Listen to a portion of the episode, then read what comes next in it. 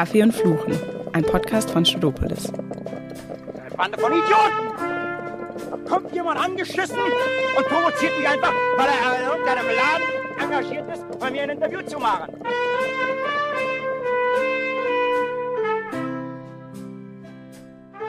Hallo liebe Zuhörerinnen und Zuhörer, wir freuen uns, euch heute zu einer neuen Folge von Kaffee und Fluchen, unserem äh, Podcast begrüßen zu dürfen. Heute mit einer der führenden Köpfe der Partei Die Linke und sicher auch eine der polarisierendsten Politikerinnen ihrer Partei. Wir freuen uns sehr auf Frau Dr. Sarah Wagenknecht. Vielen Dank, dass Sie die, unsere Einladung angenommen haben und wir Sie heute im Bundestag begrüßen dürfen. Sehr gerne und danke für die Einladung. Herzlich willkommen, Frau Wagenknecht. Bevor wir richtig starten, unser Podcast heißt ja Kaffee und Fluchen. Und wir kennen Sie alle aus Talkshows und Interviews und Sie sind in der Sache stets klar und wirken im Gegensatz zu anderen Politikerinnen und Politikern immer äußerst kontrolliert und beherrscht. Verlieren Sie denn auch mal die Fassung und können Sie auch mal so richtig fluchen? Oh ja, aber ich versuche das halbwegs außerhalb der Öffentlichkeit auszuleben. Also klar, natürlich ärgert man sich im politischen Geschäft äh, öfter mal und manchmal auch sehr äh, elementar. Aber ich versuche mich dann zumindest, wenn ich eben in der Talkshow sitze, soweit eben im Griff zu behalten, weil ich glaube, wenn man da unsachlich wird, wenn man da austickt, hat eigentlich der andere gewonnen. Aber wenn ich jetzt so eben, sag mal, in einer Sitzung bin und die Tür ist zu und ich werde zu sehr geärgert, äh, dann werde ich auch schon manchmal wirklich äh, zornig und das merkt man dann auch. Aber ich glaube, man sollte, also jeder sollte schon versuchen, sich möglichst so weit zu kontrollieren, dass die Sache nicht äh, außer Kontrolle gerät, weil es ja niemandem hilft, wenn man ähm, ja dann unsachlich bei jemanden anpumpt oder so. Das ist ja nicht, äh, ist ja nicht, bringt ja keinen weiter. Und wenn Sie sich jetzt an Ihre Studienzeit zurückerinnern, in, unsere Lage, in unser Alter zurückversetzen, über was haben Sie sich denn damals aufgeregt? Über welche Themen? Oh, oh Gott, das ist bei mir doch schon ein bisschen her. Also ich war zunächst mal ganz froh, als ich studieren durfte. Ich konnte ja zunächst äh, über ein Jahr nicht studieren, das war noch zu DDR-Zeiten, so dass das für mich im Grunde der Himmel auf Erden war, als ich endlich meine Hochschulzulassung hatte und mein Studium anfing. Und ich war ja dann, habe dann auch schon ein bisschen so Seminare gegeben in Philosophie. Und damals war ich eigentlich noch relativ unpolitisch. Also ich habe mich mit Hegel beschäftigt und mit Kant und das waren die Themen, über die ich mich, äh, über die ich nachgedacht habe, über die ich mich aufgeregt habe. Und weniger, also meinetwegen über den Philosophenstreit ähm, im deutschen Idealismus, aber gar nicht so sehr über Politik. Also damals war ja dann die Wende, die Wiedervereinigung. Gut, das habe ich alles schon verfolgt, klar, aber es war noch nicht so, dass ich jetzt so gebrannt hätte, politisch wirklich was zu bewegen. Also das kam so Anfang der 90er Jahre dann erst. Wir wollen heute ja mit Ihnen über Ihr Buch Die Selbstgerechten äh, sprechen. Es wird äh, teilweise als Abrechnung mit der neuen Linken verstanden. Ähm, erhalten Sie denn viele enttäuschte Zuschriften aus Ihrer eigenen Partei, äh, Menschen, die sich von Ihnen abgewandt haben, oder überwiegt das positive Feedback auf Ihre Anmahnungen? Also wirklich eher im Gegenteil. Ich bin total erstaunt, wie viele unglaublich nette, freundliche, ermutigende Zuschriften ich bekommen habe, aus der eigenen Partei auch, aber eben auch aus dem Umfeld, viele auch von SPD-Mitgliedern oder auch so von politisch Heimatlosen, die sagen, ja, sie würden gerne eine linke Partei wählen, die aber eben wirklich auch das Verständnis linker Politik mitbringt, was sie auch haben, nämlich sich vor allem um die soziale Frage zu kümmern, um die Spaltung zwischen Arm und Reich, um diejenigen, die nicht auf der Sonnenseite des Lebens stehen. Also natürlich kann man immer sagen, das ist sicherlich nicht repräsentativ. Wer schreibt mir? Wahrscheinlich die, die mich doof finden oder die das Buch doof finden, die schreiben mir vielleicht auch nicht. Also ich will jetzt daraus nicht sagen, dass alle Leute von meinem Buch begeistert sind, aber es waren wirklich unglaublich oder sind auch bis heute unglaublich viele Mails, die ich dazu bekommen habe und von denen, die ich bekommen habe, waren, würde ich mal sagen, 98 Prozent positiv. Gutes Resümee. Haben Sie denn ähm, neue persönliche Erfahrungen mit Politikerinnen von konservativeren oder konservativen Parteien gemacht? Oder halten Sie dann eher Abstand zu denen, damit sie, damit man ihnen nicht vorwerfen kann, dass sie ähm, den politischen Gegner Material zur Demontage ihrer eigenen Partei liefern? Also ich finde persönlich äh, kann man immer auch mit politisch Andersdenkenden sogar freundschaftliches Verhältnis haben, wenn man jemanden mag. Also ich habe da keine Probleme damit. Also mal, was ich wichtiger finde, ist, ich habe Respekt, wenn Menschen eine Haltung haben und eine Überzeugung haben. Und wenn jemand eine konservative Überzeugung hat, oft verbindet sich das sogar auch mit bestimmten sozialen Ansprüchen. Also es gibt ja auch einen sozialen Konservatismus. Ich kenne zum Beispiel persönlich Peter Gauweiler gut schätze ihn sehr, auch wenn wir politisch sicherlich in den meisten Fragen auseinanderliegen. Es gibt eine Reihe von Fragen, wo wir dann auch ähnliche Positionen haben, vielleicht zur Außenpolitik zum Beispiel. Aber es ist eben ein gegenseitiger Respekt und ich finde, das ist wichtig. Also ich will ja auch nicht sagen, dass ich jetzt in allem Recht habe und dass andere in allem Unrecht haben. Und was finde ich das politische Klima vergiftet, ist die Haltung, der Andersdenkende, der muss ja ein schlechter Mensch sein, sonst würde er nicht anders denken. Also wer nicht links ist, der ist eben schlecht oder moralisch irgendwie fragwürdig. Das finde ich, so darf man nicht rangehen. Also Menschen haben Positionen und solange ich nicht davon ausgehe, dass jemand seine Position deshalb hat, weil er irgendwie gekauft ist, weil er auf der Payroll irgendeines Unternehmens steht und deswegen Lobbyismus betreibt, davor habe ich natürlich keinen Respekt. Aber solange ich davon ausgehe, jemand hat eine Grundhaltung, die er sich eben aufgrund seiner Biografie, aufgrund seiner Weltsicht, aufgrund seiner Erlebnisse erarbeitet hat und die vertritt er, so lange muss ich das doch respektieren und mm, finde ich auch mit einer Toleranz dem begegnen und nicht so tun, als sei der deswegen irgendwie schlecht. Ja, haben Sie denn, haben Sie äh, Freunde in der Politik? Ja, also ich meine, mein eigener Ehemann ist ja nicht ganz außerhalb der Politik, so gesehen.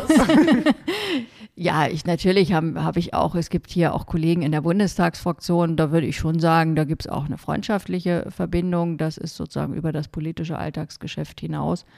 Es ist tatsächlich in der Politik allerdings nicht so häufig. Also vor allen Dingen, wenn man eng in einem, im gleichen Laden quasi zusammenarbeitet, weil da hat man so oft dann auch Situationen, also man erlebt auch in der Politik glaube ich, das ist nicht nur bei mir so, auch politische, nee, menschliche Enttäuschung. Also man dachte, man ist mit jemandem doch irgendwie enger verbunden oder irgendwo, also jetzt äh, eben fast in, im Sinne von Freundschaft oder zumindest von Loyalität und plötzlich merkt man, es war doch nur, äh, solange man demjenigen genützt hat. Also sowas gibt es in der Politik leider immer wieder. Deswegen sind, glaube ich, die haltbaren Politfreundschaften tatsächlich die, wo die Leute weiter weg also in einer anderen Partei sind oder meinetwegen zwar in der eigenen Partei, aber vielleicht nicht im Bundestag und nicht im Parteivorstand, sondern irgendwo in einem Landesverband oder so. Das, das gibt es natürlich.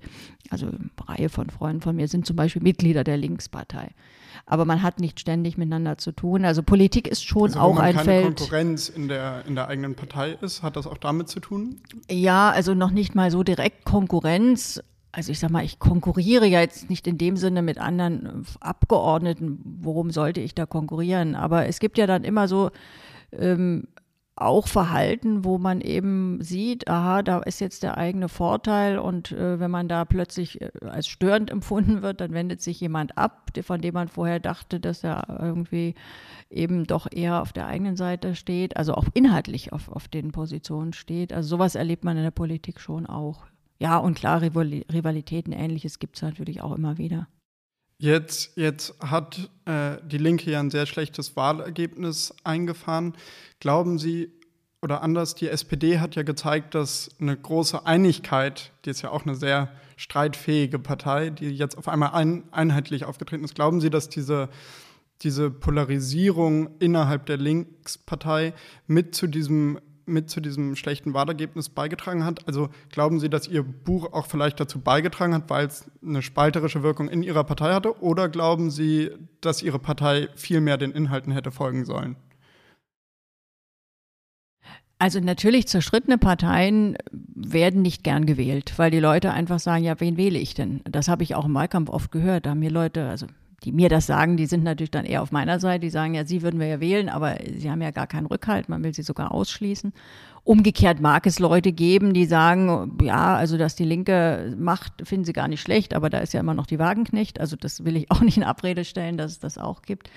Nur ich glaube, äh, sag mal, wenn ich jetzt so Revue passieren lasse, wann hatte die Linkspartei ihre guten Zeiten und äh, wie ist sie dadurch, äh, wann ist sie abgeschmiert, dann muss man schon sagen, das hat ähm, etwas mit einer inhaltlichen Umorientierung zu tun. Die war ja auch ein Grund, nicht der einzige, also das Buch ist ja nicht primär über die Linkspartei, sondern es geht ja um die gesellschaftliche Linke, um die SPD, es geht um die europäische, um europäischen Linksparteien, andere haben ja ähnliche Probleme. Aber ich habe das Buch natürlich auch geschrieben, weil ich auch in der eigenen eigenen Partei das Gefühl hatte, wir, wir setzen auf die falschen Themen und wir verlieren die Menschen, die uns früher gewählt haben. Und dieser Prozess hat ja lange, bevor das Buch erschienen ist, eingesetzt. Also wir haben ja bei der letzten Bundestagswahl immerhin noch diese 9,2 Prozent bekommen und schon zwei Jahre später sind wir auf 5,5 Prozent abgesackt bei der Europawahl. Das war ja ein klares Zeichen, dass wir etwas falsch machen. Und ich hätte mir damals gewünscht, dass man etwas korrigiert, hat man aber nicht, sondern man hat irgendwelche äußeren Umstände verantwortlich gemacht. Danach hatten wir eben eine Reihe von Landtagswahlen, die sehr schlecht gelaufen sind. Und trotzdem hat man nicht, also auch von der Parteiführung aus, eigentlich keinen erkennbaren Grund gesehen, offensichtlich irgendetwas anders zu machen. Und äh, deswegen finde ich es eben auch fraglich, wenn dann einige sagen, ja, jetzt kam das Buch von der Wagenknecht und die hat uns den Wahlkampf vermasselt. Ich glaube, das ist wirklich viel zu eindimensional, auch wenn ich einsehe, natürlich, äh, Streit ist ungünstig, aber andererseits, wenn man, wenn der Zug in die falsche Richtung fährt, äh, dann bringt es auch nichts, wenn man sozusagen stumm mitfährt. Also dann streitet man zwar nicht, aber die Richtung ist trotzdem falsch und wird wahrscheinlich auch nicht erfolgreich sein. Wie ihr wisst, sind wir ein sehr junger Podcast und können jede Unterstützung gebrauchen. Deshalb würdet ihr uns einen riesen Gefallen tun, wenn ihr uns in eurem Freundes- und Bekanntenkreis teilt, wenn ihr eurer Familie davon erzählt, wenn ihr uns zum Beispiel in WhatsApp-Gruppen schickt, uns auf Apple Podcast bewertet und kommentiert oder auf anderen Streamingdiensten folgt. Das würde uns sehr weiterhelfen und auch sehr freuen. Vielen Dank. Sie haben gerade schon die verschiedenen linken Strömungen angesprochen. Um jetzt auch mal inhaltlich in Ihr Buch einzusteigen, ganz grundsätzlich gefragt, was ist links im eigentlichen Sinne und was ist Linksliberalismus? Also für mich ist links, so habe ich mich sozialisiert, deshalb verstehe ich mich als Linke, dass man sich in erster Linie für die Menschen einsetzt, die nicht auf der Sonnenseite des Lebens stehen. Also junge Leute zum Beispiel, die aus weniger wohlhabenden Elternhäusern kommen, die es oft sehr schwer haben, die teilweise noch nicht mal eine Chance haben, jemals aufs Gymnasium zu kommen oder zu studieren. Oder auch die, selbst wenn sie sich durchkämpfen zum Studium, dann eben unheimlich viel noch nebenbei jobben müssen, es sehr viel schwerer haben als andere, die eben ja, sehr wohlhabend geboren wurden, immer alle Unterstützung hatten. Das ist, denke ich, nicht die Klientel, die letztere, wofür die Linke sich in erster Linie einsetzen muss. Sondern es geht eben um Menschen auch in Niedriglohnjobs, es geht um um ältere Menschen, die schlechte Renten haben. Das ist unser Anliegen. Also es geht um die Klassiker, Löhne, Renten, bezahlbare Mieten, die Frage eines sozialen Ausgleichs. Das ist für mich der Kern linker Politik. Und natürlich muss man auch eine soziale Politik einbetten in eine wirtschaftliche Organisation, die zukunftsfähig ist. Äh, natürlich spielt deshalb auch die Klima- und die Umweltfrage eine Rolle. Es spielt die Frage von Krieg und Frieden eine Rolle. Also wenn ein Krieg ausbricht, also nehmen wir an hier in Europa, äh, dann braucht man über soziale Fragen nicht mehr nachdenken. Das wäre eine Katastrophe. Also natürlich heißt das nicht eindimensional nur ein Thema zu machen. Aber bei jedem Thema, worüber, wozu man Politik macht, muss man meines Erachtens in erster Linie die Interessen derer sehen, denen es nicht so gut geht und deren Lebenssituation und wie sie auf bestimmte Dinge reagieren. Und linksliberal ist meines Erachtens eine Sichtweise eben nicht von der Warte derer, die eher in der Gesellschaft äh, unten oder in der unteren Mitte sind, sondern durchaus eine Sichtweise von oben herab auf den Rest. Also das ist eine Sichtweise, sag mal, die ist auch entstanden so in einem großstädtischen, relativ privilegierten Milieu. Da kann man sich viele Dinge leisten, die ich auch äh, durchaus sympathisch finde, dass man im Bioladen einkauft, dass man meinetwegen auch ein E-Auto sich leistet oder dass man die Wohnung in der Innenstadt hat, wo man viele Wege mit dem Fahrrad machen kann. Das ist ein Lebensstil, der ist, äh, sag mal, durchaus, äh, wenn man ihn sich leisten kann, ein durchaus verantwortungsvoller. Aber er wird dann ziemlich unerträglich, wenn er mit einem missionarischen Eifer anderen Menschen vorgeschrieben werden soll. Also wenn man so tut, als sei man ein besserer Mensch, weil man all diese Dinge machen kann Und wenn man anderen Menschen, die sich all das nicht leisten können, wenn man die dann abstempelt, dass sie also irgendwie Umweltsünder seien, dass sie nicht verantwortungsvoll seien, also dass man auch am Ende zum Beispiel eine Verzichtdebatte führt, wer, wer privilegiert und wohlhabend ist, der kann auf vieles verzichten, sollte er vielleicht auch. Aber so zu tun, als sei zum Beispiel die Zukunft, äh, eine ökologische Zukunft dadurch zu erreichen, dass alle verzichten, ist eine Zumutung gegenüber denen, die sowieso schon die ganzen Jahre verzichten mussten, weil ihre Löhne gesunken sind, weil ihre Renten schlechter geworden sind. Das ist also kein Herangehen meines Erachtens, das Linke pflegen sollten. Oder zu sagen, Heizkosten, Sprit, alles muss teurer werden, damit wir endlich ökologisch werden ist ziemlich arrogant gegenüber denen, die ihre alte Heizung haben, sich auch keine tolle Wärmepumpe irgendwie einbauen können, die eben auch keinen Tesla fahren können. Aber glauben Sie nicht, dass, dass die Leiste-Linken sich nicht nur als Vorreiter dafür sehen, dass das in zehn Jahren ähm, äh, auch auf dem Land möglich ist? Also dass man die Infrastruktur so ausbaut, dass dann eben diese Dinge, die Sie ja auch als durchaus ehrenwertes Ziel jetzt beschrieben haben, dass man die dann auch äh, auf dem Land ähm, herstellen kann. Zumindest mit dem Anspruch ist ja jetzt die Ampel zumindest angetreten. Teilweise, da werden Sie sicher widersprechen, ähm, aber zumindest versprechen die ja vieles, dass man, dass man das schafft, Digitalisierung und äh, Klimaneutralität gerecht für alle. Also das zumindest geben die ja auch vor, dass das ihr Ziel ist. Glauben Sie nicht, dass das dann nur die Vorreiter sind und man sich weniger auf die konzentrieren sollte, als darauf, wie man das, diesen Zustand herstellen kann? Naja, also das Problem ist ja, dass aktuell der Sprit sehr teuer ist und weiter teuer werden soll, dass aktuell die Heizölpreise extrem teuer sind. Und wenn man sagt, das sei ökologisch, ist ja deswegen trotzdem noch keine Alternative da. Und auf dem Land ist es tatsächlich auch schwierig. Also ich finde, man sollte in den Städten, auch in den Kleinstädten, den öffentlichen Nahverkehr ausbauen, unbedingt, auch preiswerter machen. Wir sollten auch vor allem die Bahnstrecken auf der, äh, bei der Fernstrecke deutlich preiswerter und attraktiver machen. Mein Deutschland ist eines der Länder in Europa, die relativ wenig in ihre Bahnen, in die Schiene investiert. Also, äh, da, und da, sag mal, indem man das Verkehrsministerium ausgerechnet der FDP gegeben hat, wird sich daran wahrscheinlich auch nicht verändern in den nächsten Jahren. Also den Menschen Alternativen zu geben, die womöglich preiswerter und attraktiv sind.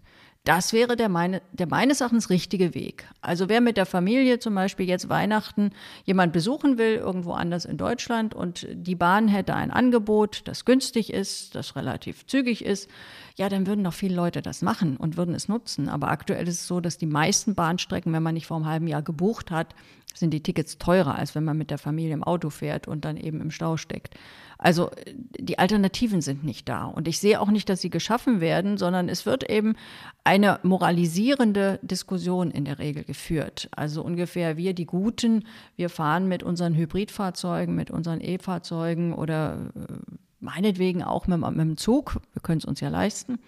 Und äh, die, die sozusagen die Bösen, die Umweltsünder, die sitzen in ihrem Diesel-Mittelklassewagen und äh, kümmern sich nicht um die Umwelt. Und das ist eben eine schräge Diskussion. Die führt niemanden weiter und sie verprellt eben auch einen Teil der Menschen, die die Linke, die Linke jetzt im Sinne von gesellschaftliche Linke, gewinnen muss. Aber impliziert es dann, dass man nur links sein kann, wenn es einem die eigene Lebenslage erlaubt oder ja vorschreibt oder erlaubt? Oder kann man auch links Porsche fahren, wie Klaus Ernst. Also für mich ist links nicht etwas, was die eigene Lebenslage betrifft. Man kann wohlhabend sein und sich trotzdem für mehr soziale Gerechtigkeit einsetzen. Nur man, was für mich links ausmacht, ist, dass ich die Versuche immer versuchen muss, die Sichtweise derer zu meinem Maßstab zu machen, dem, denen es nicht so gut geht. Also jeder, der im Bundestag sitzt, ist privilegiert, überhaupt keine Frage. Das gilt für alle Parteien. Auch alle linken Abgeordneten sind privilegiert. Automatisch, wenn sie hier sitzen, haben sie ein Einkommen, das weit über dem Durchschnitt liegt. Natürlich äh, würde das ja sonst bedeuten, wenn man das, wenn man dann nicht mehr links ist, dann dürfte die Linke nie in Parlamente, weil sie dadurch automatisch nicht mehr links wäre. Das ist Unsinn.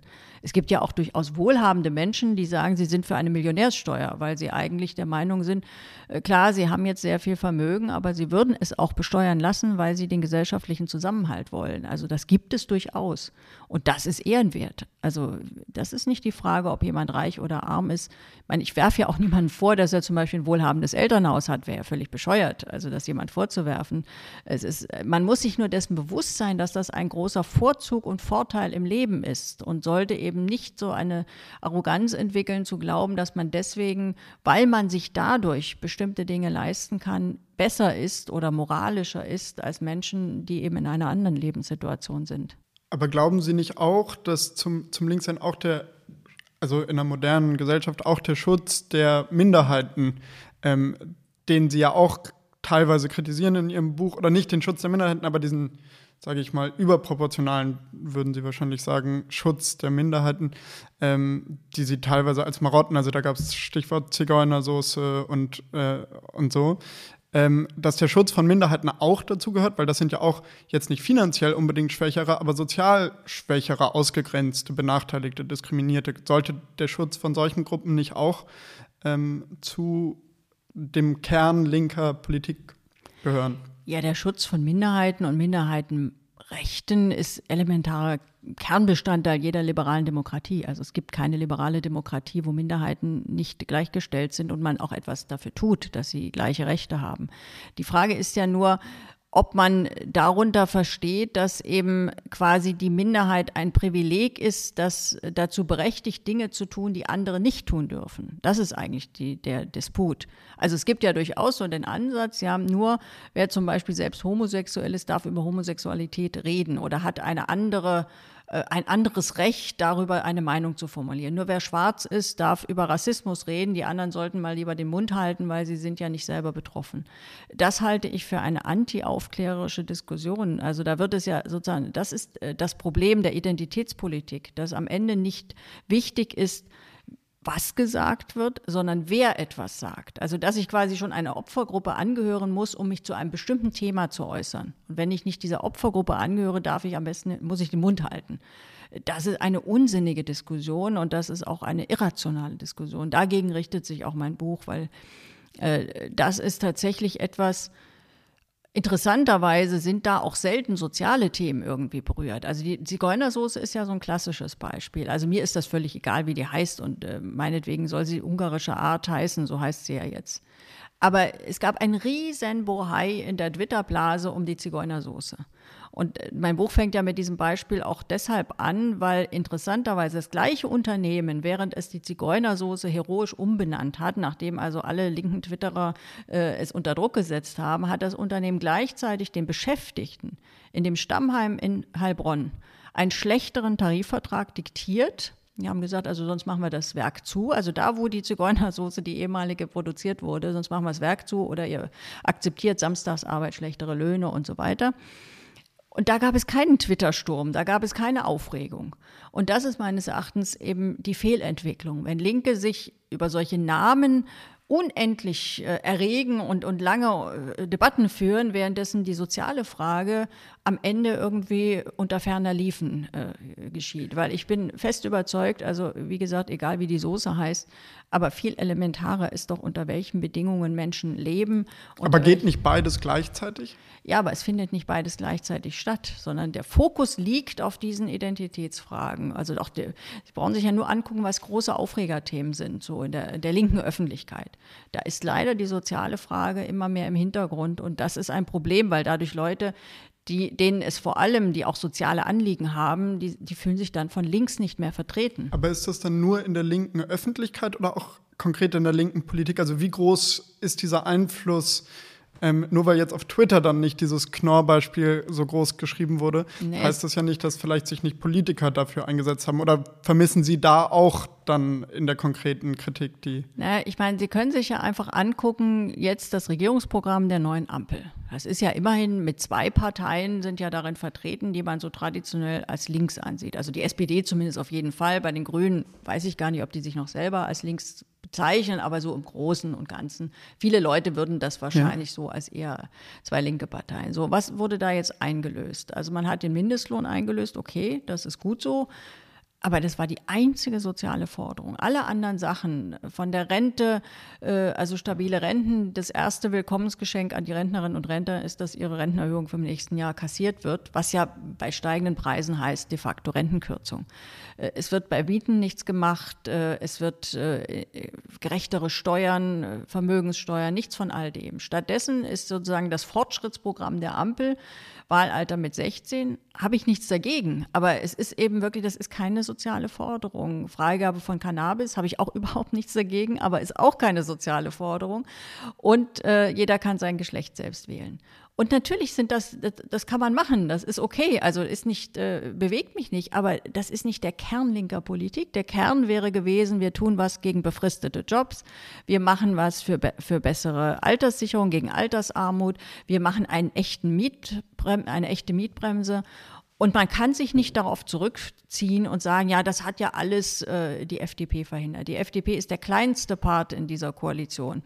Die FDP ist bei anderen Fragen äh, sowas von komplett umgefallen. Die wollten jetzt unbedingt in diese Regierung. Die hatten keine so starke Position.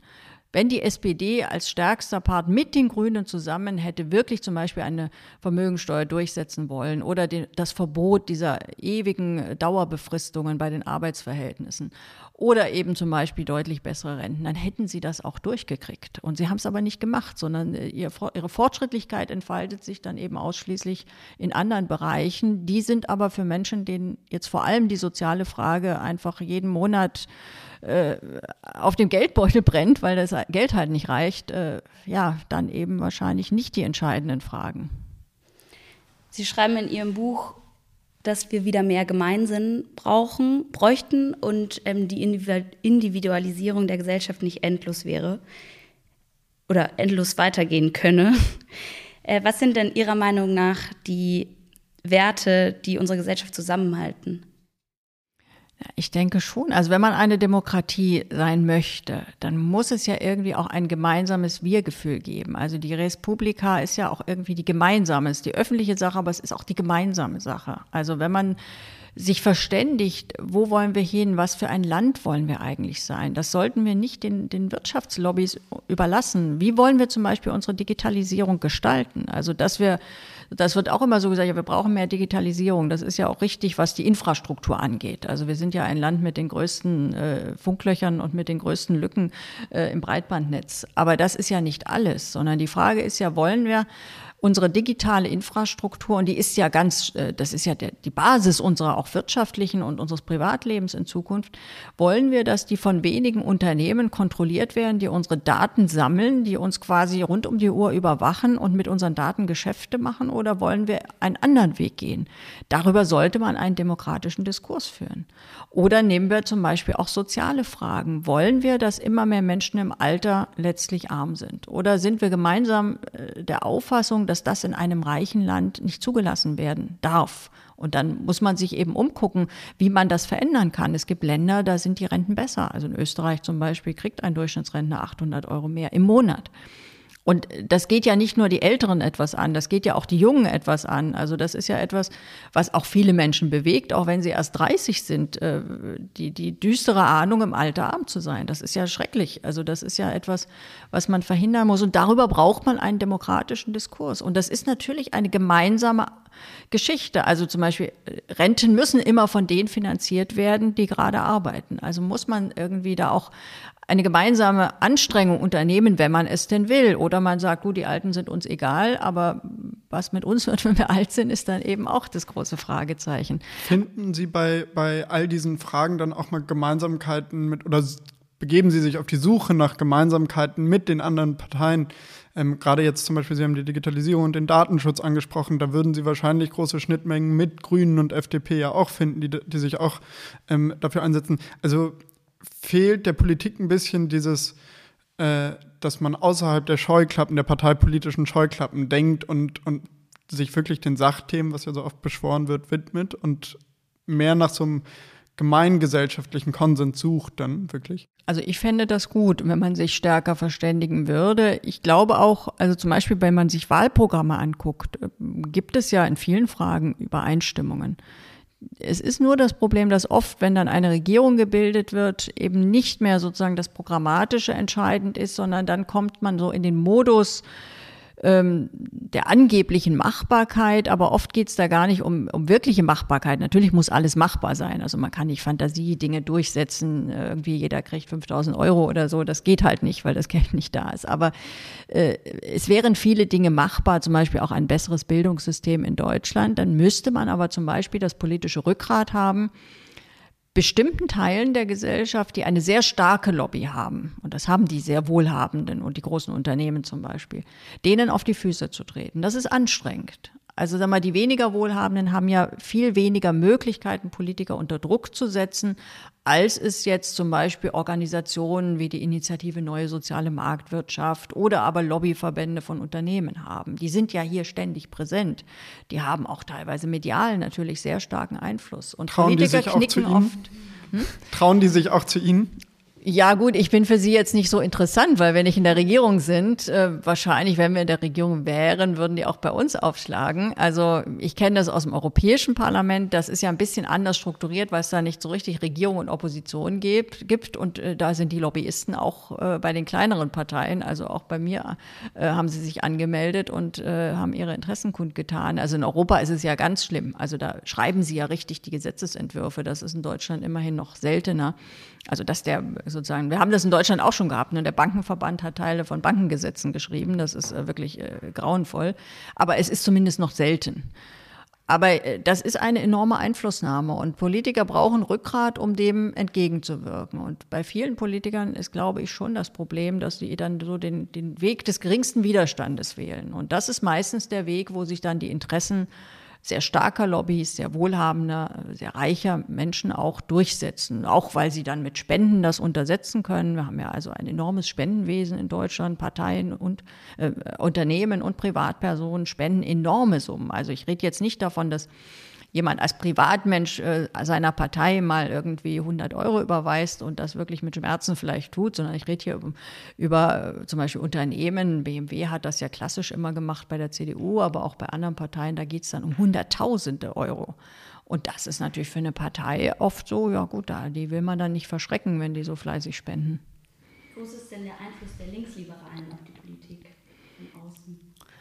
Ja, das linksliberale Milieu ist ja nicht identisch jetzt sozusagen mit dem wirtschaftlich mächtigen Milieu. Das ist ja eher neoliberal, wenn man jetzt diese, diese Begrifflichkeit benutzen will.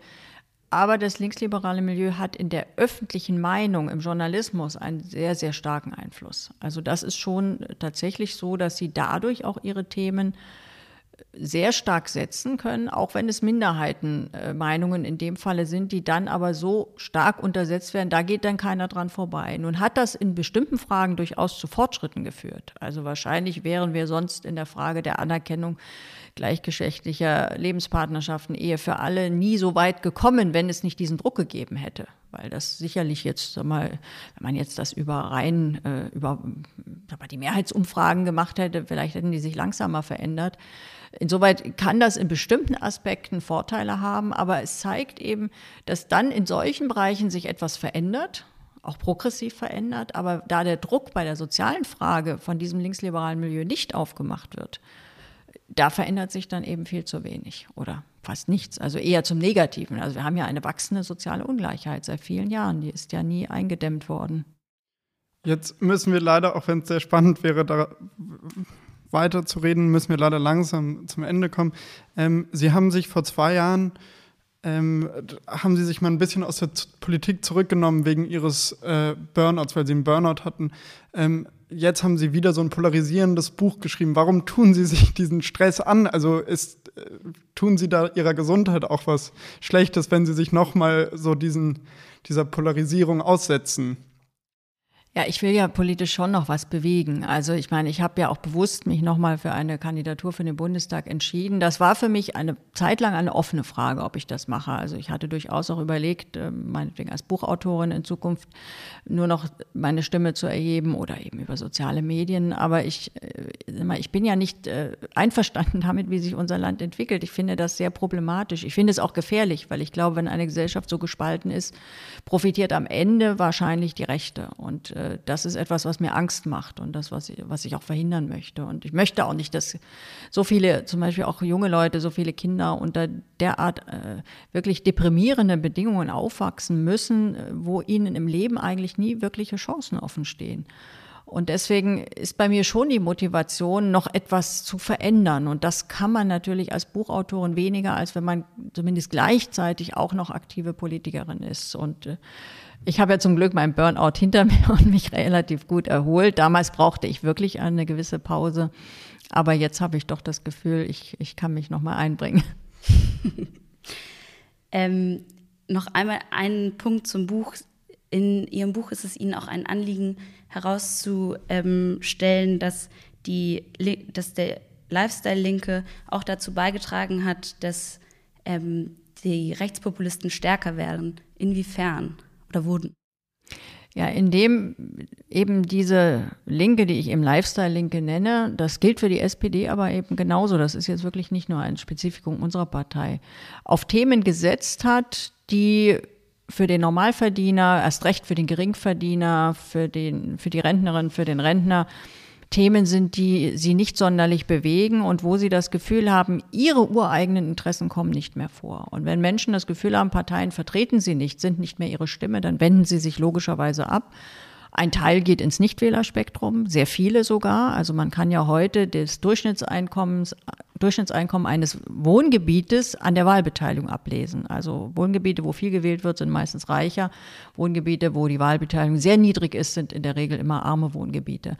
Also viele gehen gar nicht mehr wählen, aber ein Teil ist natürlich auch einfach wütend und hat das Gefühl, ja, wenn ich jetzt hier mal richtig auf den Tisch hauen will, dann muss ich wohl die AfD wählen, weil nur dann ärgere ich die anderen. Und das ist ja ein, ein, ein sehr praktikables Rezept, was die AfD auch nutzt, also den Leuten das Gefühl zu geben, wenn ihr euch im Stich gelassen fühlt, dann wählt uns, wir hauen hier auf den Tisch. Ja, und so sind sie letztlich in den Bundestag gekommen, so sind sie immer noch bei über 10 Prozent. Und ich bin überzeugt, äh, wenn die AfD nicht ein so schlechtes äh, Personal hätte, äh, hätten sie tatsächlich wahrscheinlich auch noch mehr Möglichkeiten an Wählerstimmen, weil in anderen Ländern sind rechte Parteien ja teilweise schon noch deutlich stärker. Und äh, ich möchte nicht, dass gerade die äh, Ärmeren, dass man die vertreibt und dass am Ende so eine rechte Partei immer stärker werden kann. Also Sie garantieren uns, dass Sie für immer eine ganz linke Politikerin bleiben werden im wahrsten Sinne des Wortes. Oder in Ihrem in meinem Sinne, Verständnis in ihrem, des Wortes. In Ihrem Sinne des Wortes. Es gibt also ja ich nehme das Wahrheit. gern entgegen, dass das auch das wahre Verständnis ist. Das will ich Nein, gar das nicht nehme ich anmaßen. Aber zumindest in meinem Verständnis selbstverständlich. Ich meine, ich bin als Linke in die Politik gegangen. Ich will ja vor allem äh, dieses Land äh, gerechter machen. Das ist für mich das Uranliegen. Wenn ich das nicht mehr wollte, würde ich mich auch aus der Politik zurückziehen. Dann hätte ich ja gar kein, gar kein Anliegen mehr, gar nichts mehr, was mich umtreibt. Stimmt es, was in Ihrem Wikipedia-Artikel steht? Wir, die Quelle war leider äh, nicht super gut, deswegen konnten wir es nicht noch weiterverfolgen, dass Sie Gregor Gysi in den 90er Jahren zu links für den PDS-Vorstand hielt. Aha, oh Gott, ich habe lange meinen Wikipedia-Beitrag nicht angeguckt. Also ob er mich zu, für zu links hielt. Wir hatten damals so kleine Rangeleien. Inzwischen verstehen wir uns eigentlich wirklich gut. Aber ich habe auch in den 90er Jahren, gebe ich zu, auch noch zu einer Reihe von Themen Ansichten gehabt, die ich heute jetzt so nicht mehr vertreten würde. Ich meine, da war ich Mitte 20. Man verändert sich ja auch, oder ich finde, man sollte sich auch ein bisschen verändern, wenn man so etwas mehr Lebenserfahrung hat.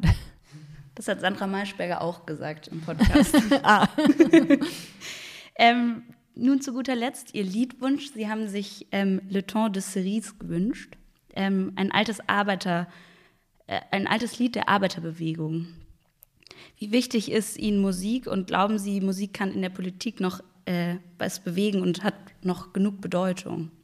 Also ich finde das ein wunderschönes Lied. Das ist ja eigentlich vom Text her gar nicht irgendwie ein Kampflied, sondern es ist ein Lied über die blühende, über die Kirschblüte und über Liebe und über eigentlich äh, glückliche Menschen. Ich finde das ein wunderbares Lied und ich finde es so sympathisch an der französischen Linken, dass das im Grunde eines der Hauptidentifikationslieder der französischen Linken war und ist ja auch bis heute immer noch. Also ich finde, das zeigt eben, links heißt ja auch nicht irgendwie bärbeißig und und äh, weltabgewandt oder ich weiß nicht, so spartanisch, sondern äh, links ist eben wirklich auch das volle Leben und auch das Genießen und auch die Schönheit der Natur. Und deswegen mag ich dieses Lied sehr und ich mag auch die französische Sprache. Da ist die Und- internationale unromantischer. Ach, die Internationale hat ihre eigene Geschichte, die ist natürlich auch, ähm, ja, aber ich, also aber wenn ich jetzt auf die heutige Zeit, also ich kann mich eher ähm, Mit dem vollen mit Leben dem, identifizieren. Mit dem, mit dem schönen französischen Leben identifizieren. Aber klar, die internationale, die, die wird auch immer noch ihre Existenz und ihre, ihre Berechtigung haben. Aber natürlich ist der Text, wenn man ihn heute singt, dann wirklich historisch und Ja. nicht unbedingt äh, aktuell. Also ich meine, wäre ja, Ja. schön, wenn wir mal wieder die stärkste der Parteien wären. Das kommt ja da drin vor, aber das äh, ist zumindest aktuell ja nicht so. Dann wünschen wir den Zuhörerinnen und Zuhörern viel Spaß mit dem Lied und danken Ihnen sehr, dass Sie sich die Zeit genommen haben. Vielen, vielen Sehr Dank. gerne. Vielen gerne. Dank, Frau Wagenknecht.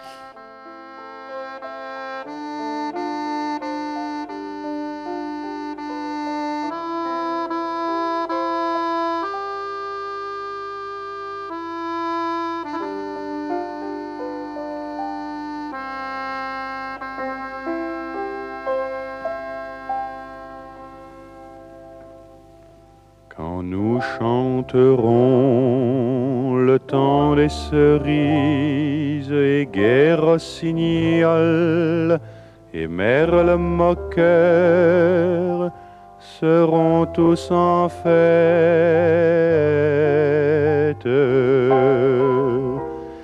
Les belles auront la folie en tête et les amoureux du soleil au cœur.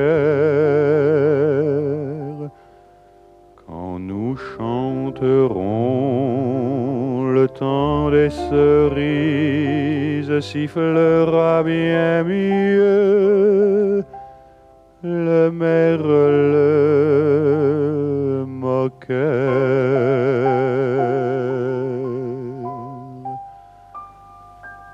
Mais il est bien court le temps des cerises où l'on s'en va de cueillir en rêvant des pendants d'oreilles.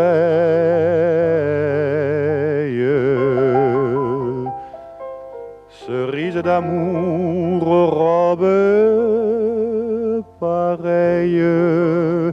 tombant sous la feuille en gouttes de sang.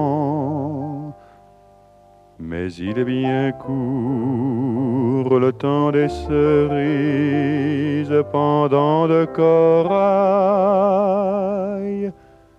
qu'on cueille en rêvant.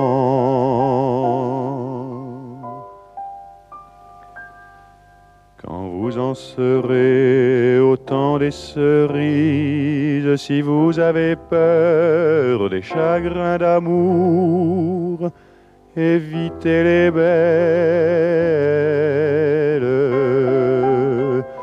Moi qui ne crains pas les peines cruelles, je ne vivrai point sans souffrir un jour. Quand vous en serez au temps des cerises, vous aurez aussi des peines d'amour.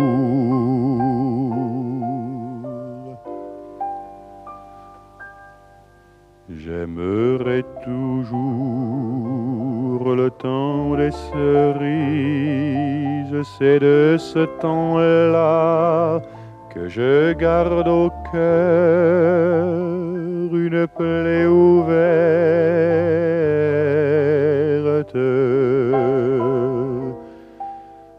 Dame fortune en m'étant offerte ne pourra jamais fermer ma douleur.